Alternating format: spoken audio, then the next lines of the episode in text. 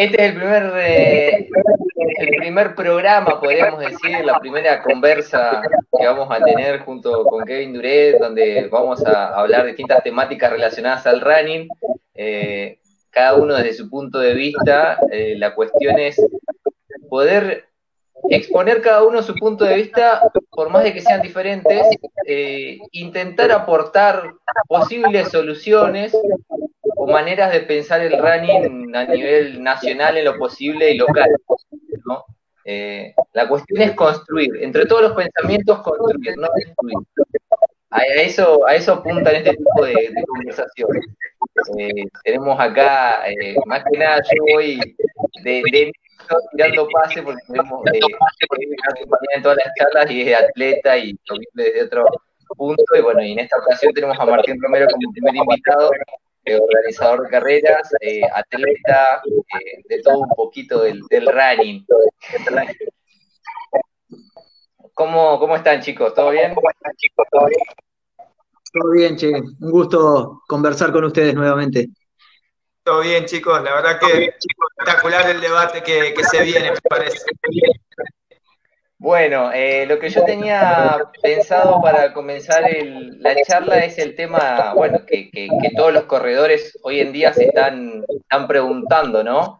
El tema de, las carreras, de cuándo sería una posible vuelta a desarrollar carreras en el país, ¿no? Eh, no sé cómo lo ven, ¿quién quiere comenzar? Martín. Bueno, eh, yo tenía una, una posible fecha estimativa basada en cómo veníamos nosotros transcurriendo la pandemia. Eh, más alimentada con, la esperanza y con las ganas que, con datos reales de, lo que estaba sucediendo. Eh, viendo lo que pasa en otros países que, y en otras provincias que están volviendo para atrás con las medidas de flexibilización, la verdad que, genera un poquito más de, incertidumbre que antes. Eh, tenía esperanzas de que en algunos países que estuve viendo que ya empezaban a flexibilizar, que no tenían casos, empiezan a aparecer casos nuevamente, unos rebrotes. Entonces, eso arma, eh, yo supongo que en todos los países, en todas las autoridades, eh, y nosotros, como lo charlamos en la primera charla, como una disciplina donde es muy masiva y donde se comparte espacios reducidos, por ahí en largada y en la eh, de mucha cantidad de gente, complica la situación. Que creo que es semana más eh, contemplando lo que está sucediendo en las provincias de Río Negro y Neuquén, que es donde nos movemos o donde yo más eh, tengo visión de los eventos que podíamos llegar a tener, estamos más con más incertidumbre que antes. Claro, claro. Eh, Kevin. Sí, en ese sentido también había muchas esperanzas quizás a corto y mediano plazo y realmente como corredor el primer punto de vista y como entrenador es cuando yo le voy a decir a un alumno, anda tal carrera, yo sé que esa carrera no solamente va a ser un desafío, sino eh, le recomiendo un lugar donde va a estar cuidado. Ahora, si hay un mínimo porcentaje todavía de contagio, ¿cómo le digo yo, entrenador, a mi alumno, anda a correr tal carrera, carrera si todavía no hay nada, nada cierto con el tema de vamos a correr y no vamos a salir contagiados? Eh, yo creo que lo mismo que me pasa a mí como entrenador y como atleta, eh, les pasa a los organizadores. Yo organizo una carrera y hay una mínima posibilidad de contagio, de empeorar las cosas, ¿cómo quedás después, no? Posicionado de una manera no, no muy grata. Así que creo que hay que tener mucho cuidado y hay que ser paso a paso todavía, semana a semana, y primero corramos de manera individual, que se puedan habilitar los grupos de running en la medida que se pueda, paso a paso, y después pensar en las carreras. Así que, como dice Martín, mucha incertidumbre, pero también con la certeza de que la salud y el cuidado está antes. Eh, y ni los organizadores ni los corredores queremos exponernos nosotros mismos, tampoco a otros, eh, que es lo más grave, ¿no? Claro, claro. Sí, completamente. Perdón, eso sería una segunda instancia, la que plantea Kevin con respecto a, los grupos de entrenamiento cuando se trabaja direccionando o recomendando algún evento. Eh, como organizador, eh, nosotros deberíamos tener una, una certeza y para poder trabajar sobre, sobre las habilitaciones de los eventos, principalmente. Antes que un profe pueda recomendar, el evento tendría que estar disponible eh, y ahí es donde se generarían, se generarían las primeras trabas o inconvenientes para poder llevarlo adelante. Actualmente, eh, con el grupo de entrenamiento tampoco estamos pudiendo trabajar en forma agrupada, ni siquiera con, grupos reducidos. Sí hay una crítica con respecto a eso, pero que no es el momento ahora, debido a la situación en la que estábamos, eh, estamos transitando, ¿no? pero se habían habilitado reuniones familiares en espacios cerrados de 10 personas, pero no al aire libre. Eh, entonces, estábamos teniendo algunas, algunas incongruencias, pero como lo dije en la primera charla eh, que tuvimos en este, en este medio, era eh, no quejarse en las redes, no, armar líos, sino trabajar seriamente en, proponer formas de trabajo con los grupos de entrenamiento en forma seria, profesionales, cuidando a la gente, para poder habilitar esa metodología de trabajo para que en la línea de trabajo después, si, si eso funcionaba, ir incrementando la gente y así ir flexibilizando en forma progresiva. Viendo la situación en la que estamos, se suspendieron las reuniones de, por lo menos en la provincia de Neuquén, que era la que había pasado a fase de distanciamiento. Río Negro todavía está en la fase de aislamiento. Eh, se suspendieron esas reuniones, con lo cual ahora e, e, esa propuesta de trabajo al aire libre en forma grupal quedaría medio en segundo plano, eh, por más que se ya se planteó, digamos. Eh, así que tendríamos que esperar un poco más, Kevin. Eh, no sé cómo está la situación en Zapala. no, acá los grupos de entrenamiento oficialmente no pueden salir, no hay ninguna ordenanza que haya salido. sí, los gimnasios están empezando a trabajar y nosotros como club de corredores que disponemos de un gimnasio pudimos trabajar de esa manera, utilizando el gimnasio y una cancha de fútbol con personal eh, autorizado y con grupos reducidos de 10 personas. Así que realmente nosotros somos una ciudad que no tiene y estamos así de estrictos, eh, me imagino con una ciudad con, mucho más contagios y con un rebrote, eh, lo difícil que, debe ser trabajar estas cosas. Por eso también, como a su vez, eh, cuando se aprobaron las reuniones familiares, lo discutí en estos momentos. Buenísimo que hayan retrocedido, porque habría que buscarle la manera de que la gente que sale a hacer actividad física al aire libre, habría que ver la manera de que diferentes eh, entes, instituciones y profesionales eh, asesoren a dónde ir, a qué horario ir, eh, qué días ir, para que no todos vayan al mismo lugar al mismo momento. Es mucho, es muy complejo, es muy difícil y creo que radica en lo que decía Martín primero, en primero garantizar un poquito la, la, seguridad paso a paso y después avanzar en estos detalles. Y cuando pasa esto hay un rebrote y hay que volver atrás y bueno, se redebatirá todo nuevamente y se plantearán nuevas formas, nuevos métodos y la realidad siempre es la misma. Así que en ese sentido Zapala no tiene contagios, somos rigurosos eh, y bueno, calculo que este rebrote en Neuquén también, uno dice son 200 kilómetros, sí, pero la cantidad de gente, la cantidad de mercadería que llega constantemente, eh, no hay que bajar la guardia ni en Neuquén, ni en Zapala, ni en ningún lugar donde no hay contagio.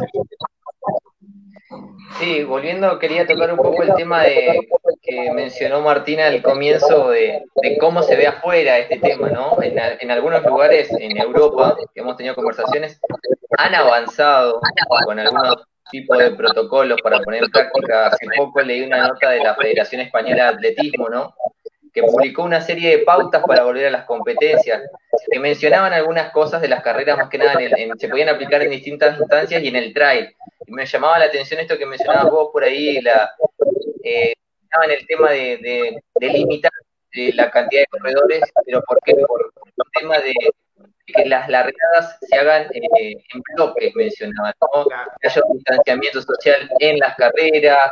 Eh, me llamó mucho la atención leer también, que mencionaba ese comunicado que sacaban, que más allá de que todos los organizadores pudieran tomar todas las medidas de prevención, el participante debía aceptar que se podía llegar a contagiar por el riesgo de, practicar el deporte, ¿no? Eh, ese riesgo que de querer volver antes de que, de que se pudiera mejorar la situación, ¿no? El contexto en el que estamos eh, pasando. Yo creo, Después mencionaba también el tema de... Sí. Que tenemos que ser cuidadosos al momento de, las, digamos, de, plantear estas situaciones, porque es un detalle en el, al, momento de decirlo o de escribirlo, pero que, que demarca una, una línea y un pensamiento. Cuando por ahí hace mención que la persona firma un consentimiento o un deslinde de responsabilidad sobre los organizadores de que se contagian por eh, la actividad física, en realidad no se contagia por la actividad física. Se contagia por una pandemia, una situación de salud que no está controlada, más el ejercicio que está contagiando. Eh, todos entendemos lo que estamos queriendo decir, pero te para, filosóficamente te para distinto ante, ante la responsabilidad y ante lo que es el ejercicio y la enfermedad.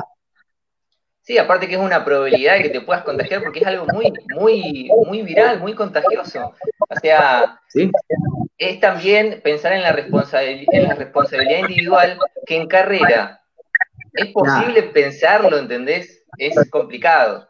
Eh, estaba viendo, bueno, esto que mencionaban también de lo del distanciamiento, que alargaría un montón de cosas, porque se alargaba, era alargarlo, decía, alargarlo por tandas de 5 o 10 minutos, eh, que tenían que usar mascarillas o tapabocas, guantes desechables, que los puestos de hidratación tenían que ser de autoservicio. Claro. Eso lo hablé con eh, David, ¿te acordás? Y medio. Sí, sí, sí. Eh, de acá de República Runner, que si sacábamos las cuentas, que está bien y que puede ser viable en otro país, en Argentina no. los costos y la situación económica como organizador te estoy hablando. Eh, si yo tengo que tener un evento que se pueda subvencionar solo y que no genere pérdidas, eh, tendríamos que tener alrededor de 350, 400, hasta 500 personas sería un número más o menos interesante. Eh, para hacer un evento bien armado, ¿no? Si dividimos las 500 personas en grupos de 10 o 15 minutos, fíjate la cantidad de horas que te lleva a alargar la competencia. Claro. No te da un día. No, no, es que yo me ponía a pensar, y por más de que los largues en bloque, llega un momento que si lo largas por tiempo, lo que sea, se pueden cruzar, se puede, o sea... digamos, el factor de, riesgo durante la competencia no habría inconveniente, no, no es más que ir a un supermercado, no es más que moverse en la calle. Eh, pero el momento de la largada eh, es el momento complejo donde están, hay una densidad que yo calculo siempre de cuatro personas por metro cuadrado en una largada. Esa es la, medida que yo tomo para armar la manga de largada con el ancho y el largo, ¿no? Eh, ahí está el riesgo. Y si tomamos cada 15 minutos eh, largadas de 10, 15 personas, son ¿cuántas horas son? Yo había calculado sobre 500 personas, creo que eran 6 horas más o menos eh, de largada. Largada, claro, y después el que llegue, llegan, sí, no. Van van cruzando, ¿entendés? Y ahí ya tenés otra, otra logística y otro problema. No hay problema si largás de un lado y, llegás en otro. Claro. Dándole la vuelta, ¿no? La solución. Pero no sabemos quién gana hasta después de seis horas. Claro. Y otro punto que, eh, bueno, sí, ahí como, como dice Martín, él dio claramente su visión como organizador. Eh, yo te digo, como atleta, eh, primero, bueno, evidentemente no se puede hacer algo así o sería muy difícil, los costos serían tan grandes que no se afrontarían con los pagos de inscripciones, eh, muchas cosas a tener en cuenta. Ahora, el reto del atleta o del deportista amateur, del deportista aficionado, es mantenerse activo, entonces ahí es donde por ahí saldrían propuestas intermedias, como puede ser una modalidad, yo te marco un circuito, todos lo hacen, vos Martín lo haces un día, Jorge lo hace otro día, yo lo hago otro día, usamos una aplicación y después comparamos tiempo y demás, nos exigimos de una manera segura. Eso es una parte intermedia que no generaría ganancias para nada, creo, porque no, no se podría cobrar de ninguna manera, o una modalidad más cercana a una carrera, una modalidad contra reloj, con participantes limitados y que larguen cada un minuto en un circuito corto. Por ahí son cosas que se me ocurren, pero que son modalidades intermedias que se salen un poquito de lo que es el ingrediente, creo que esencial de una carrera, que es el momento de largar, correr todos juntos, terminar la carrera y saber cómo llegaste. O sea, las dos modalidades que te estoy diciendo son modalidades intermedias que mantendrían un poquito lo competitivo, la esencia competitiva, pero bueno, no traería ninguna ganancia. Eh, y bueno, quizás analizando estos pasos previos que se han hecho en algunos lugares, Catamarca ha hecho la modalidad de circuito y que larguen cada uno cuando quiera de manera individual y después se hace una clasificación, es un paso más cerca a organizar una carrera. Ahora, que el paso te acerque tres meses o un año, y va a depender de cómo siga toda la cuestión de la pandemia. Completamente, completamente coincido con eso, pero sí, modalidad virtual que se ha venido realizando, obviamente, dando la parte que económicamente no, beneficia a nadie, ¿no? Eh, al empresario, al, a quien sea. Eh, estaba viendo también con todo esto que estaba viendo y vi que se hizo el 16, eh, hace poco, la Spartan Race, la carrera de obstáculos en Florida. No sé si es una de las primeras que se realiza así, bajo un protocolo estricto, y mencionaban también toda la logística que se implementa ahí, que si la trasladás acá es imposible, ¿no? Pero fue bastante segura de parte de, eh, estamos hablando de la organización, porque se, recalcó que los participantes perdían los tapabocas, se abrazaban en la llegada de algunos, ¿entendés? O sea, yo lo entiendo, pero también en la parte de la organización tenían que tomar la temperatura de los 50 eh, voluntarios que tenían, a todos los corredores, eh, tenían que tener alcohol en gel, son de pautas que creo que saldrías perdiendo como organizador. Yo en ningún momento hablé de ganar plata, eh, porque está clarísimo que no se va a ganar plata. Lo que digo es el que, que llevaría adelante hacer algo sin perder. O sea, se entiende, ¿no? Armar todo el evento en pos de el evento en sí y no de una ganancia eh, económica. Es decir, solamente por el hecho de organizarlo y de un encuentro, porque uno como organizador también eh, disfruta de ese, de ese trabajo. Eh, a veces le va bien económicamente y otras no, pero lo disfruta haciéndolo. Y el corredor disfruta del evento, disfruta de la largada, de la masividad, de esa adrenalina, y que si no hacemos, si le sacamos esos condimentos, yo creo que dejaría de ser atractivo. Y si vamos a, dejar de ser atractivo, menos gente participaría, los costos serían más elevados. O sea, es todo un balance y un equilibrio que habría que lograr con un producto que no es el mismo que antes. Claro, claro, sí. La esencia se, se cortaría completamente y justamente lo que hace, por ejemplo, un partido de fútbol es distinto como están volviendo con los partidos que tiene la televisación, por ejemplo, que tiene otro circo detrás que nosotros no lo tenemos. Eh, o sea, yo creo que si hoy los jugadores de primera división están jugando eh, partidos sin público es porque de alguna manera el público lo puede disfrutar. en nuestro caso no sé cómo se lograría eso. Claro, eh, y estamos hablando de muchos millones de, dólares y una infraestructura eh, necesitando tener esos jugadores, porque la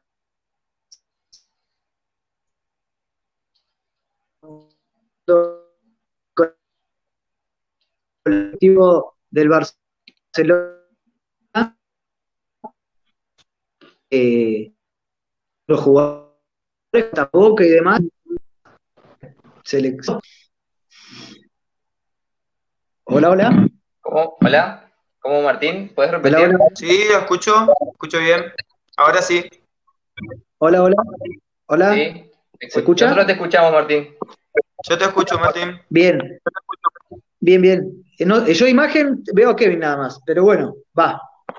Que, que decía que el fútbol, a pesar de, de tener toda esa infraestructura eh, comercial que, y económica que está bancando esa industria, porque es una industria a nivel mundial, eh, vemos que eh, los jugadores están arriesgando su salud, ¿no? Estamos viendo que los jugadores del Barcelona, podríamos decir que, es el, equipo o uno de los equipos más valiosos en cuanto a, riesgo de cada jugador económico, están con tapabocas y están con protocolos. O sea, si ellos están arriesgando por esa cantidad de plata que, se mueve, eh, nosotros estaríamos arriesgando al amateur eh, casi sin sentido, digamos. Claro.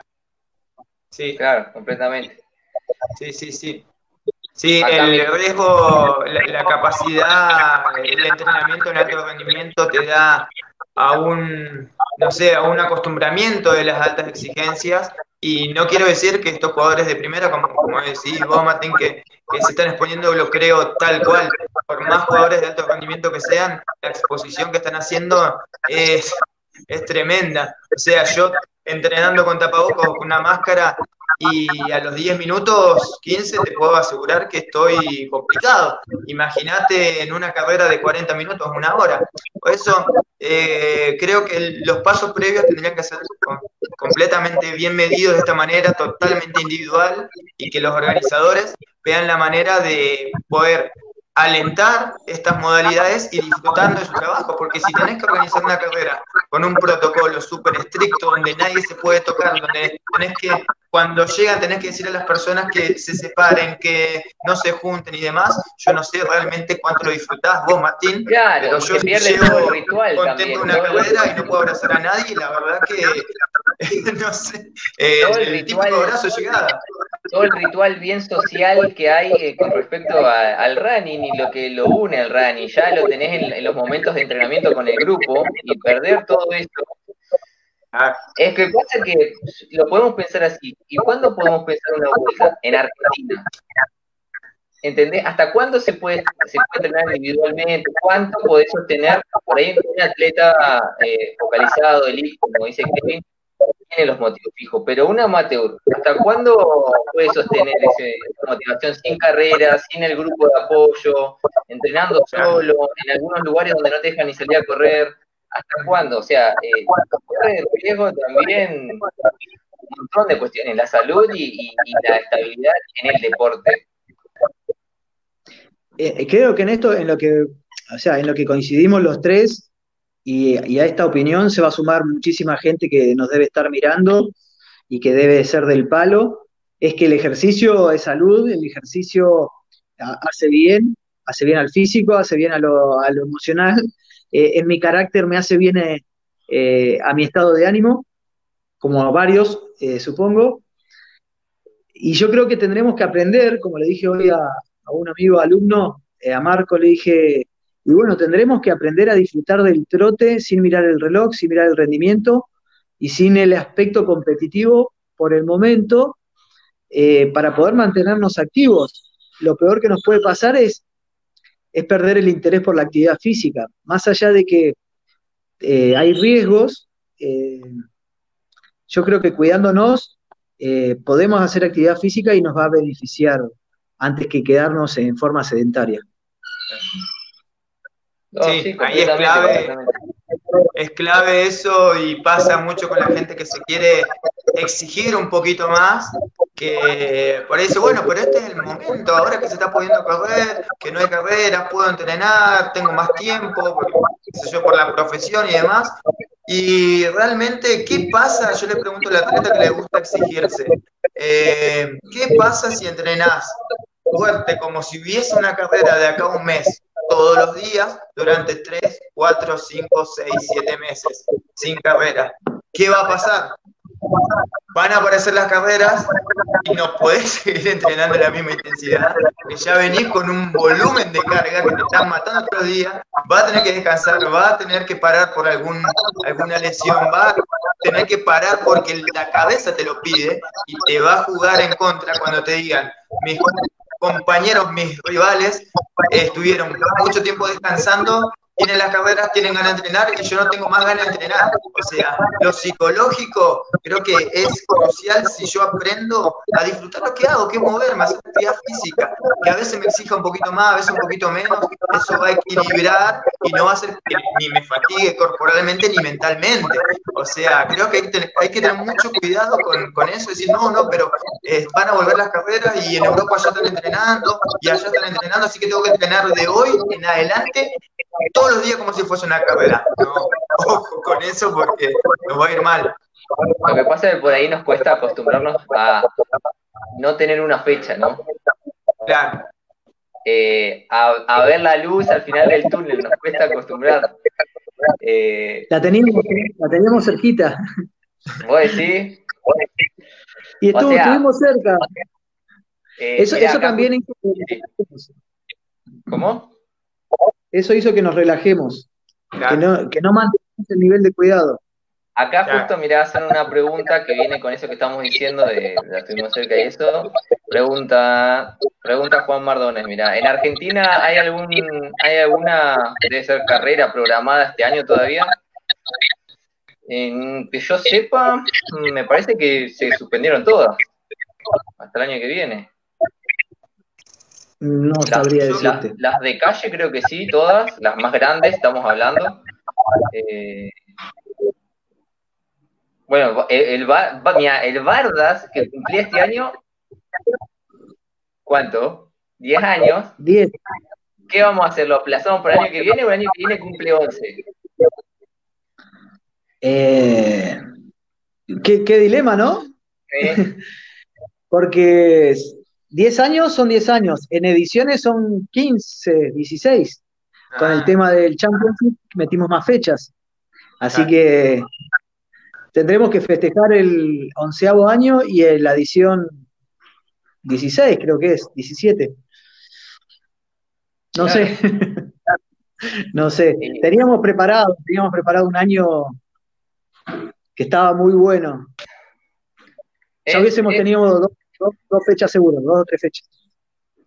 Todo un tema, todo un tema. Bueno, hablando de eso, también esto de las carreras, acá no, pero el otro día hablaba con Nahuel Luengo cuando tuve la, charla en Instagram, que en España eh, el mundial se va a hacer en Lanzarote.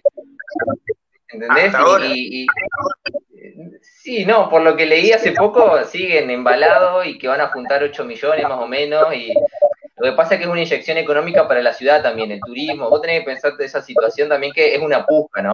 Eh, y es complicado. Eh, eh, eso, teniendo en cuenta que la gente tomará el riesgo y asistirá. Claro. Yo creo que las federaciones algunas van a mandar. España seguro. Ah, ahí, bueno, ahí hay que ver, el Lanzarote es una carrera privada, primero la, eh, ah, no me acuerdo bien el nombre, que es, algo de extreme. Eh, la cuestión es que eh, tenés una carrera privada y en el marco organizando un mundial del Mundial, primero, ¿cuántas federaciones están en condiciones de enviar a alguien? No solamente, eh, por ejemplo, acá en Sudamérica es complicado mandar delegaciones en un contexto normal, imagínate con este contexto. Eh, yo creo que Sudamérica es muy difícil que presente una delegación, entonces sería un Mundial sin Sudamérica, por ejemplo.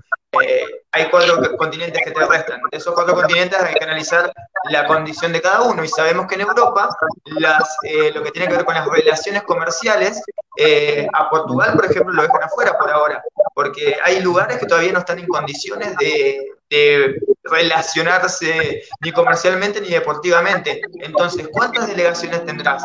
¿Vale la pena el esfuerzo de hacer un mundial para ocho o nueve delegaciones, que son las limítrofes, si es que serán así, eh, no sé si vale la pena, pero de que está el entusiasmo, está, es real y estoy al tanto de que lo quieren hacer, pero hay que ver primero, si se cae el mundial, seguramente lo que quedará es la carrera privada y después hay que ver si queda la carrera privada y a quién estará destinada. Yo, eh, como atleta libre, como atleta corredor que aspira a la selección argentina, yo creo que Argentina no va a sacar delegación y si hay una posibilidad de asistir como libre, yo correría riesgo y no. Lo correría por pasión, pero después ponete a pensar, o sea, volvés y tenés la mala fortuna de poseer un contagio, de contagiarte, ¿y cómo laburás después? ¿Con quién te relacionás? Eh, no es tan sencillo, entonces yo creo que si bien le ponen mucha garra, sin la gente extranjera, no sé si vale la pena hacer una, carrera así tan, tan grande. Kevin, te hago una... Justo se cortó. Justo estaba por hacer una consulta Martín, creo. Se deja llevar por la pasión, ¿viste? Ahí está, ahí está, Hola, hola, hola. ¿Se escucha? ¿Puedo hacerla de nuevo la pregunta, Martín? Que uno, se deja llevar por la pasión, pero si podés viajar apasionadamente a, hacer tu deporte preferido, eh, ¿cómo? Porque los aviones no están funcionando. Bueno, o sea, principalmente hay que analizar todo el contexto. Eh, yo lo que uno ve es que se están lanzando, eh, ahora no están funcionando, pero se están lanzando promos para viajar a Europa. Eh, es algo arriesgado, pero el año que viene. El año que viene, claro.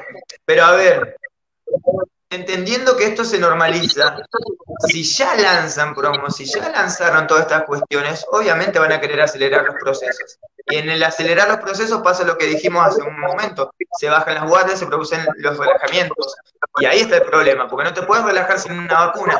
Entonces, en ese acelero de procesos, sale un pasaje de avión, sale una mínima posibilidad, yo vuelvo a decir, yo como atleta quiero ir y después pienso, como persona todo lo que tengo que hacer para subsistir, que tengo que trabajar, que tengo una familia y demás. Eh, y no, no, ya la descarto. Eh, y eso que, es lo que más me apasiona y ustedes saben eh, lo que me he esforzado para llegar a cada evento internacional. Así que, como te digo, la primera instancia es esa y después la, la respuesta es no. Pero si te llega el pasaje, vas. ¿Por, qué habría de llegar el pasaje? O sea, sí, bueno, vamos a invitar a todas las delegaciones en, una utopía, ¿no? ¿Entendés? O sea, volviendo al tema del mundial, yo creo, mi punto de vista, lo que yo presiento, porque es agosto, septiembre, ¿no? No, es noviembre el mundial. ¿Noviembre? Viene de noviembre. Ah, pensé que era. Eh, fines o inicio de noviembre, no me acuerdo. Bueno, lo que, lo que yo pienso es que para mí las delegaciones grandes, las potencias van a ir. Para mí Estados Unidos va a mandar delegación. Si ya están empezando con las carreras ellos. En Suiza ya están empezando con las carreras. Eh, ¿Qué sé yo? Para mí las grandes potencias, España va a ir, porque obviamente. Eh, y bueno, Argentina ya eh, primeramente tiene el problema del coronavirus y antes tenía el problema económico. Yo creo que Pero bueno, las grandes potencias, nombraste tres o cuatro, ¿vale la pena hacer un mundial para Francia, nueve delegaciones? Bueno, vamos a ver qué pasa. Esperemos que se solucione todo. El drama es que ponele, bueno, se puede ir, ponele que se abre todo en, en septiembre. ¿Y qué vas a hacer? ¿A quién mandas de Argentina? Ponele que tenés la plata, te dan la plata. ¿A quién mandas? No puedes ser selectivo. No, ¿Cómo me dice la gente ¿Pero se le paga el pasaje a todos o no? No. Ponele. ah, ah no, no se ordenó esto todavía. No, no, sí. No, no, no, para nada. Eh, a ver, hay que tener en cuenta algunas cuestiones. Eh, esta por ahí una apreciación por mi experiencia desde que empezó el proceso de selecciones nacionales. Eh, creo que los corredores que están, que hemos participado, hemos hecho los esfuerzos personales en conjunto de municipios y algún sponsor que pueda haber aportado y mucha gente con buena onda y ganas de colaborar.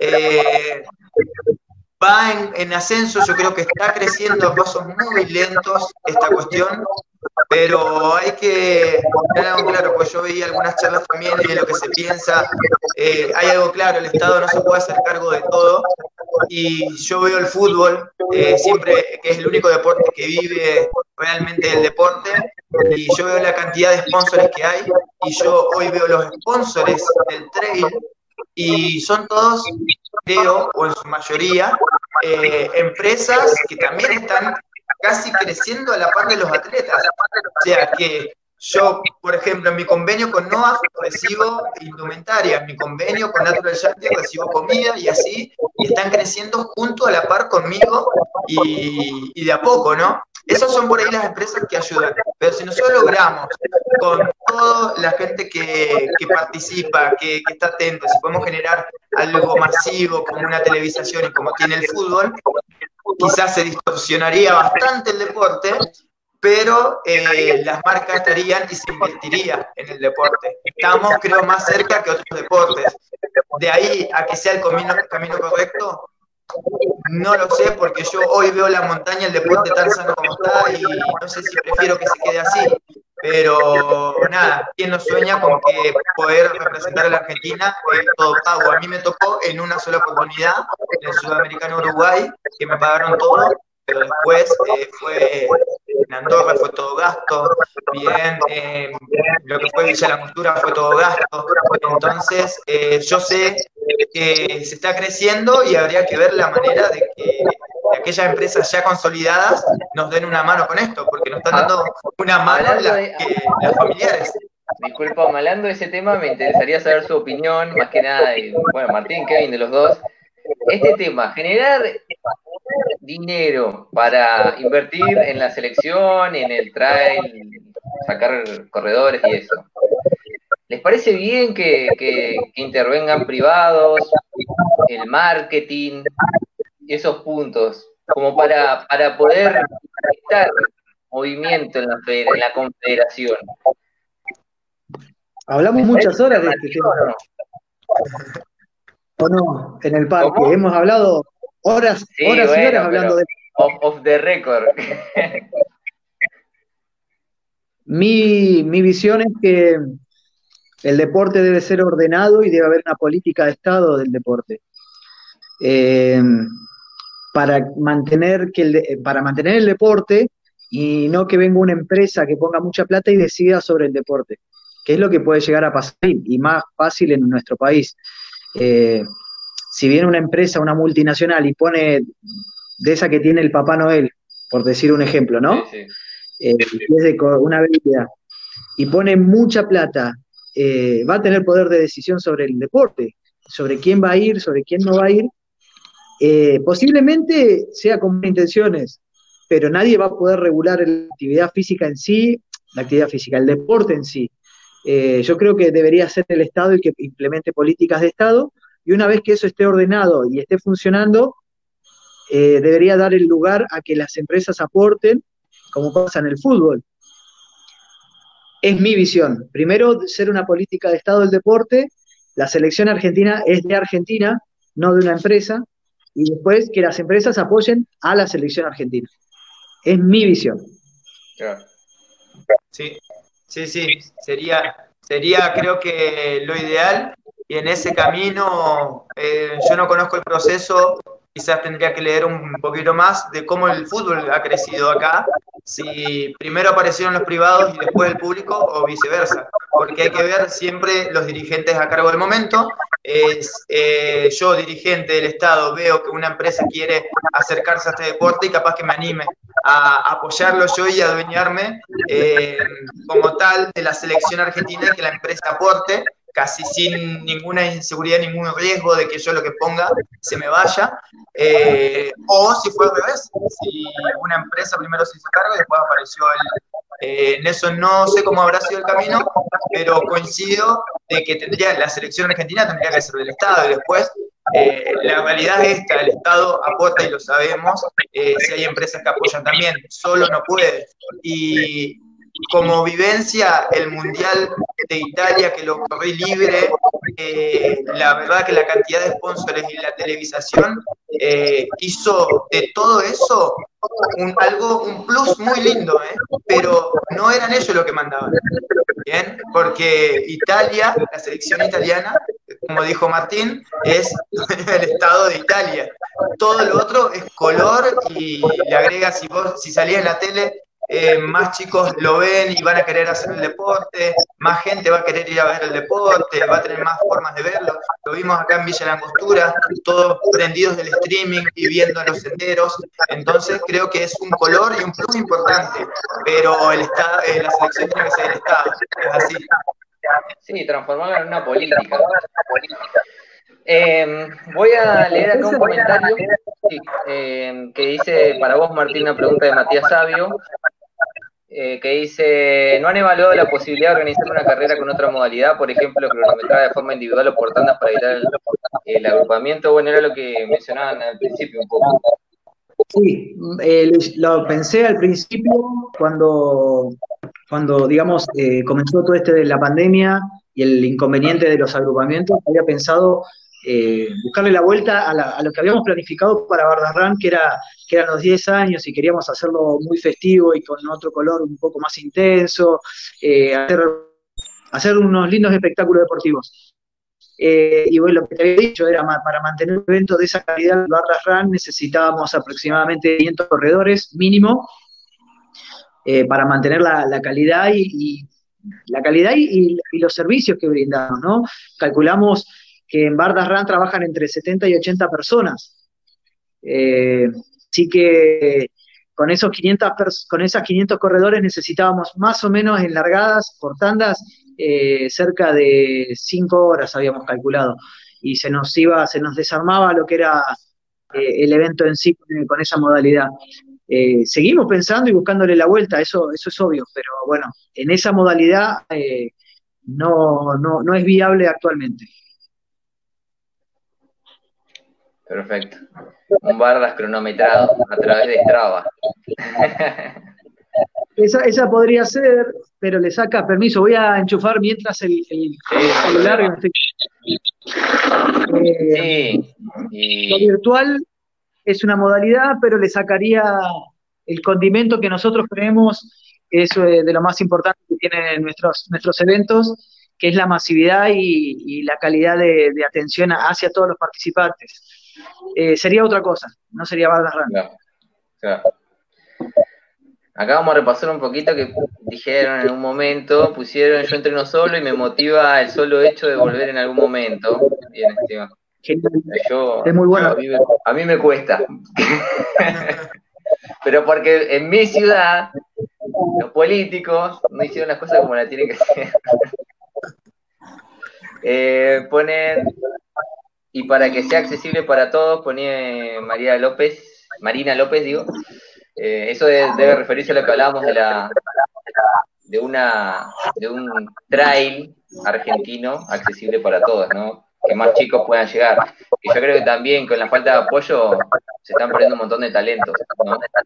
Mira, yo lo que, lo que te ven en, digamos, en, en, tintero para decirte con respecto a, a qué era mejor, en qué orden la empresa o el Estado, yo creo que lo primero, si siempre hablo de mi postura y cómo lo veo yo, y puedo estar totalmente equivocado, porque en realidad no, no soy uno que habla nada más, no, tengo ni poder, ni, decisión, ni nada.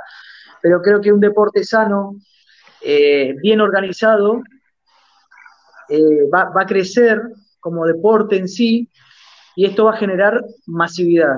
Al hacer masivo se genera ese espacio de consumo que quieren captar las, marcas y las empresas, y ahí es donde entrarían los privados a aportar. El privado no apoya el deporte, el privado lo que apoya es la publicidad de su producto.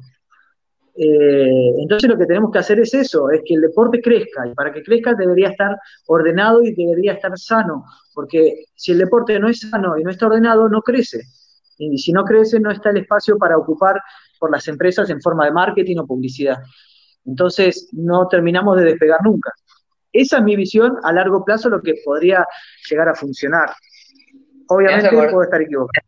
Me has acordado un poco al, no sé bien cómo fue que, sucedió todo el trayecto, el camino de, del rugby en Argentina y los Pumas Visa y cómo los impulsó market, de manera marketinera, ¿no? Eh, bueno, llegar ahora al apoyo que tienen, ¿no? Y, el foco que tienen, que es uno de los deportes más vistos junto con, el básquet, Yo lo que recuerdo, lo que recuerdo es eh, la selección de Pichot con excelente desempeño en forma amateur, logrando despertar en los chicos ese sentimiento por la camiseta y por el deporte, y se volcaron así, al igual que las leonas, al ser eh, un deporte amateur con excelentes resultados, despertó en los chicos esa pasión, esas chicas que quieren practicar el deporte, y al hacerlo más masivo, se logró, se logró eso, que las empresas siempre empiecen a aportar, al igual que la generación dorada del básquet. Eh, es es sabido que cuando tenemos como selección argentina eh, buenos resultados, los chicos se vuelcan a ese deporte durante ese año. Eh, y si el deporte está sano y está bien organizado, le da continuidad y no, lo deja, no hay abandono del deporte. Se intentó igual acá con respecto a los chicos cuando fueron los selectivos para el junior, alentados por el mundial a fin de año, ¿no? hubo una pequeña levantada en el drive con los chicos, pero bueno, Sí, a ver, hay, que tener en cuenta, hay que tener en cuenta una cosa en esta de ordenar el deporte. Eh, hay varias cuestiones que tienen que aparecer, una de ellas son los clubes, llámese grupo de corredores o club. En este camino eh, yo llevo creo que ya siete años en el deporte, ocho, no, más de eso, y yo vi muchos chicos eh, que empezaron conmigo que hoy no están, y muchos chicos que se mantienen, están ahí, que han conseguido el interés, pero porque han encontrado un grupo de corredores que lo ha bancado de alguna manera, ya sea becándolos, con una cuota que no pagan, con una algún aporte para alguna carrera, con el alojamiento para alguna carrera. Yo creo que esta institución es la más importante de todas, que yo, eh, analizando, por ejemplo, la selección de lo que fue la generación dorada, creo que todos encontraron en algún momento su club, y ya sea con, eh, con solamente los viáticos y una cucheta para dormir, llegaron a la NBA, pero porque generó justamente un espacio donde se sintieron parte, y en ese espacio es fundamental porque es donde empieza el, primer orden, en donde el chico se siente eh, parte de un, de un, equipo, ¿no?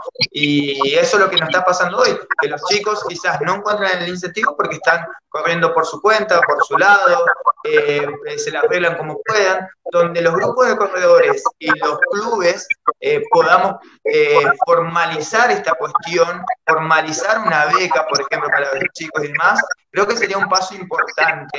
Eh, y bueno, lo han demostrado eh, los ejemplos que dijeron, las leonas, la generación dorada de básquet y los chicos de rugby, pero sabemos que bueno, que este entusiasmo cuando se logra un resultado encima, eh, también lleva a una reconstrucción después.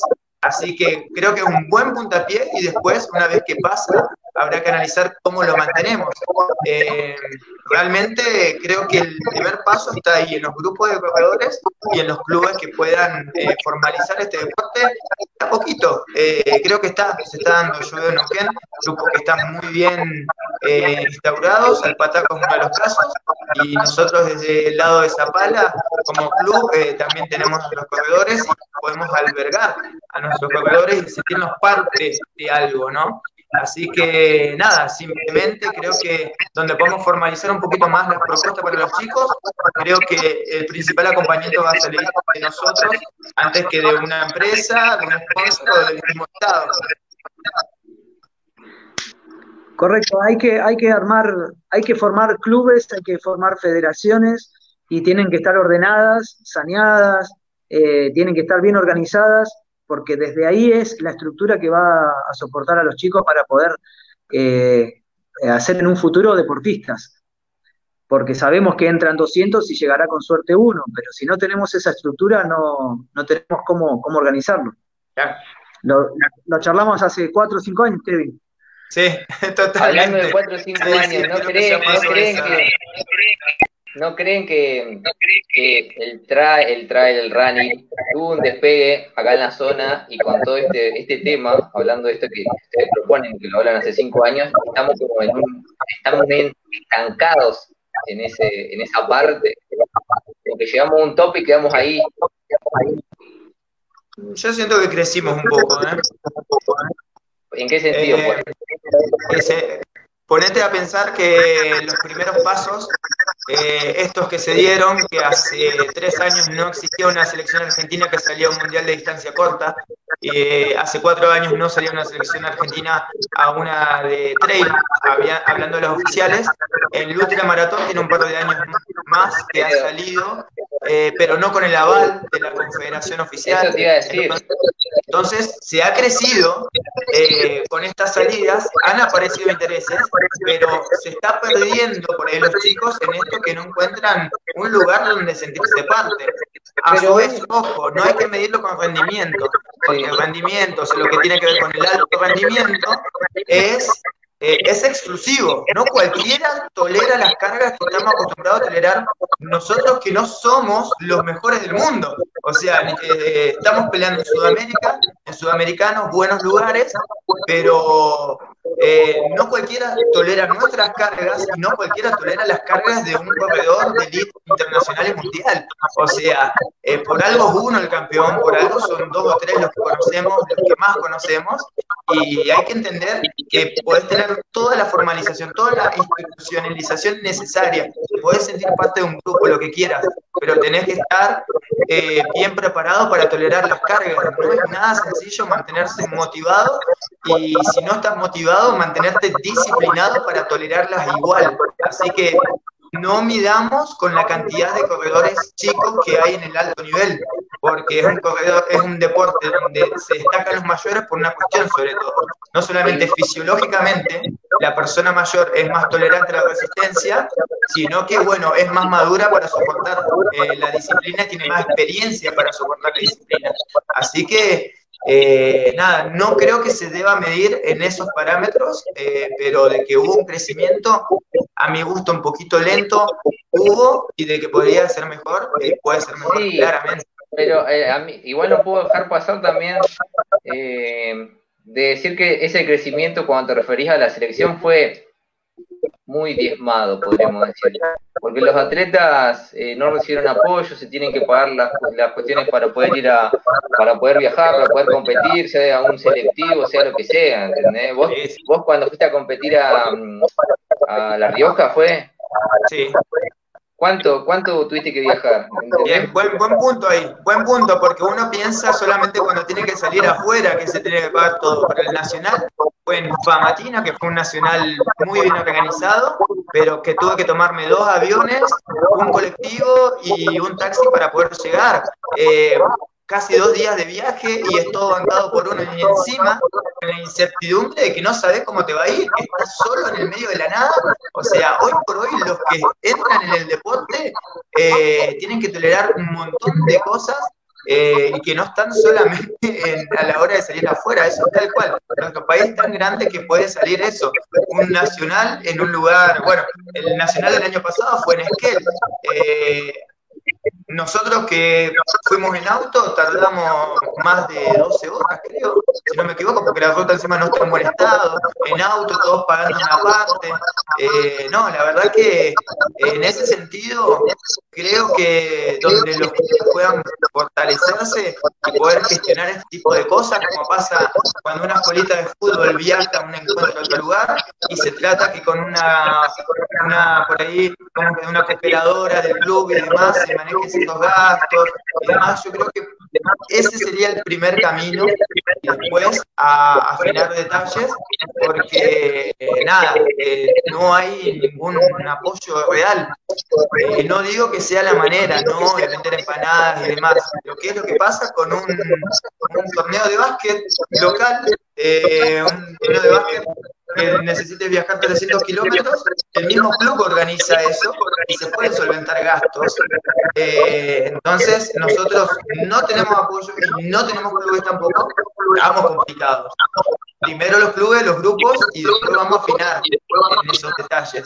Eh, esos clubes, esos clubes deberían, los clubes deberían estar eh, agrupados y organizados en federaciones para que los corredores no tengan que viajar tanto y hacer un filtro anterior a un nacional, ¿no? Saber que fuiste campeón provincial, eh, primero local entre varios clubes, después el campeón provincial y después el campeón zonal, por ahí, por decirlo de alguna manera, el campeón de la Patagonia, y recién ahí poder ir a, un, nacional. Entonces, de esa manera, eh, vos estás seguro que están los mejores. Claro. ¿sí? Porque en esta estructura se escapan, se te pueden escapar eh, talentos porque por la dimensión de nuestro país y por la geografía que tenemos. Eh, tenemos tenemos una, geografía muy compleja, de, mucha, mucha extensión de territorio, y cuando se hace un nacional se hace una vez al año como para saber quiénes son los mejores en ese momento, pero en realidad son los mejores que participaron de esa competencia y no estamos seguros que, estén todos presentes, exacto. Claro, sí, sí, sí, sí. Eh, el filtro tiene que ser mucho más grande eh, para justamente eh, uno va a un nacional y, bueno, yo no creo que esto no puede pasar y pasa en los nacionales. los representantes federados de cada provincia pueden llegar, con él, el primero llega en cierto tiempo y el último federado llega muchísimo tiempo después y no puede haber tanta diferencia. O sea, y mucho tiempo después puedo hablar de, eh, como ejemplo, el Campeonato Nacional de La Rioja, que fueron tres vueltas.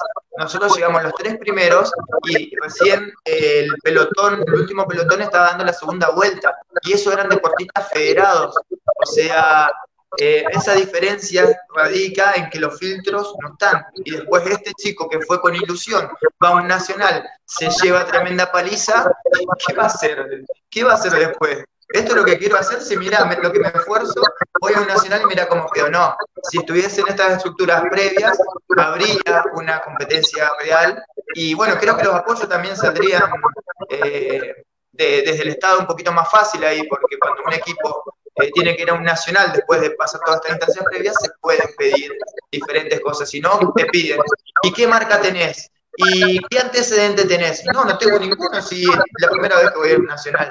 Bueno, si estuviesen estas etapas previas estaría mucho más fácil desde lo económico y sería mucho más fácil apoyar a la hora de ser un nacional. Como desarrollo para el deporte, eh, esa cantidad de chicos que se van sumando al deporte ya empiezan a representar a su club. Entonces empiezan a tener ese sentido de pertenencia y empiezan a arraigarse en el, en el deporte y en la institución, logrando mayor proyección en el deporte, ¿no? No todos van a llegar, pero sí ya se empieza a defender una camiseta, un club, eso vas, vas a un provincial, empezás a tener otro roce, empezás a tener otro condimento que por ahí seguir nada a los chicos, estoy hablando de a los chicos entrenando, seguir desarrollando el deporte, porque es así como debe Hola, hola.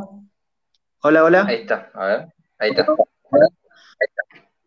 Que decía que nosotros tenemos que estar muy atentos en este periodo a generar una base del deporte con los chicos, con las escuelas, con los clubes, con las federaciones, eh, con los torneos locales, eh, interclubes, regionales, provinciales, para que el chico pueda tener proyección en el tiempo en el deporte y generar que esa base tan amplia que se va generando de tantos chicos participando en la cúspide se vea reflejado con mayor calidad de atleta. Sí. Sí, sí, totalmente. Voy a cambiar un poquito de... Voy a poner acá un comentario de Marcelo Pichipil que pone París 2024, Maratón Olímpico Libre. ¿Qué opinión tienen? 50.000, 70.000 personas en medio de los elites. ¿Sería productivo para el atletismo? Yo creo que no lo van a hacer así. O no deberían hacerlo.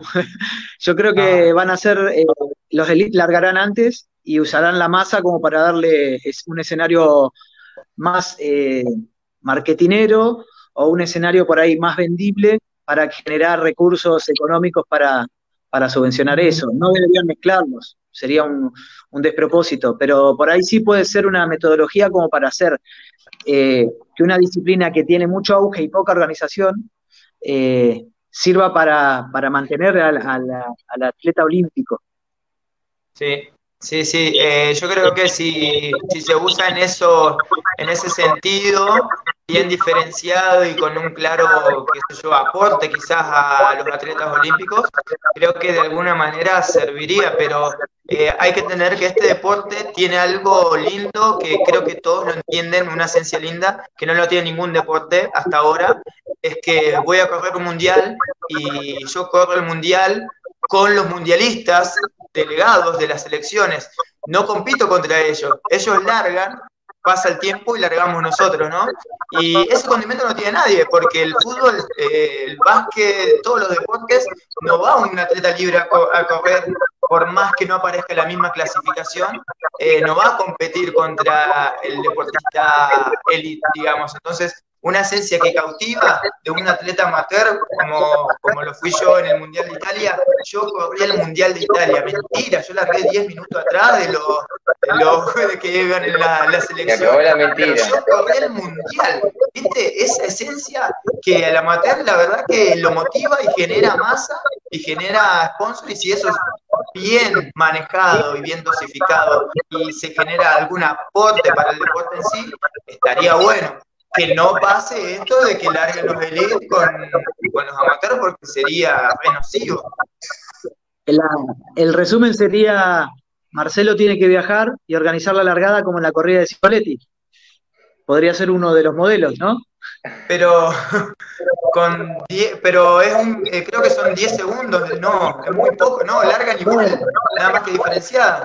Eh, lo diferencian por un par de metros, bueno, podrían, podrían hacer algo similar con un par de metros más, unos 100 metros más atrás. Claro.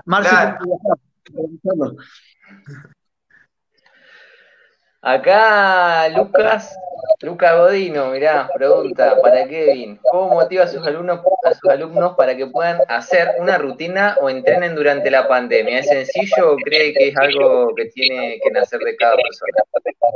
Muy buena pregunta y un desafío para todos los entrenadores.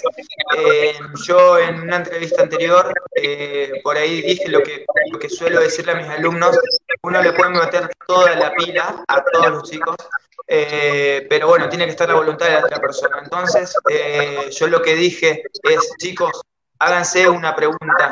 Ustedes no tienen ganas de entrenar por X razón, porque no hay competencia, porque no hay motivación, porque están encerrados, porque el laburo está mal. No tienen ganas de entrenar y tienen el entrenamiento ahí. Ustedes háganse la pregunta, ¿qué hago? ¿Entreno igual o no entreno igual? Bueno, te decidiste que entrenás igual o que no entrenás igual, lo que decidas está bien, porque lo decidiste vos, no no lo decidió la pandemia. Bien, la pandemia nos obliga a hacer un montón de cosas. Y si encima entrenamos obligados todos los días, vamos a colapsar en algún momento. Entonces, decidiste que sí vas a entrenar igual, vos te sentías sin ganas de entrenar. Decidiste que sí. ¿Cómo vos sabés cómo te vas a sentir después de ese entrenamiento. Vos sabés. Vos no tenías ganas de entrenar. Decidiste no entrenar. Vos sabés cómo te vas a sentir después de eso. Entonces, yo esa pregunta, por ejemplo, me la hago a mí y yo, que, yo sé que tengo que salir a entrenar. Yo tengo que entrenar lo que sea, tengo que hacer abdominales, tengo que hacer soltar la soga, lo que sea, porque yo sé que no tenía ganas de entrenar y decidí no entrenar, no me banco yo, ni mi novia, ni mi perro, es así. Bajo la pregunta también, yo quiero saber también cómo hacen con los, los alpataquenses. ¿Con, respecto a qué? Con la misma pregunta, aplicarla, sí. Eh, está complicado. Nosotros teníamos en el grupo eh, una mucha cantidad de gente eh, y, tenemos, estamos con una estructura que, trata de abarcar la mayor cantidad de personas con diferentes gustos y diferentes objetivos. Nosotros tenemos personas que, que lo social lo empuja mucho y esta cuestión del aislamiento repercute notablemente hemos tratado de, mantener la motivación con desafíos semanales, eh, con rutinas que la cambiamos cada día, día por medio y tratando de, motivar de alguna manera. Obviamente quedaron soldados en el camino. Eh, es una realidad. Nosotros eh, nos motivaba a estar agrupados, entrenar juntos y entrenar al aire libre. Y ninguna de esas cosas la pudimos tener. cambia la esencia de lo que buscábamos y la esencia de lo que éramos. Entonces, bueno, era normal que algunos dejen de entrenar, de que se tiren a, comer más o, realicen otro tipo de actividad. Por ahí se volcaron más a, rutinas con, de fitness o de otra, otra disciplina. Eh, pero bueno, la idea era que se muevan. tratamos de motivarlos, tratamos de buscarle la vuelta en la medida de lo que podíamos y de lo que teníamos a mano. Ahora actualmente con esto de la flexibilización que se dio de poder salir en forma individual, hemos recuperado soldados y estamos trabajando eh, con planes individuales.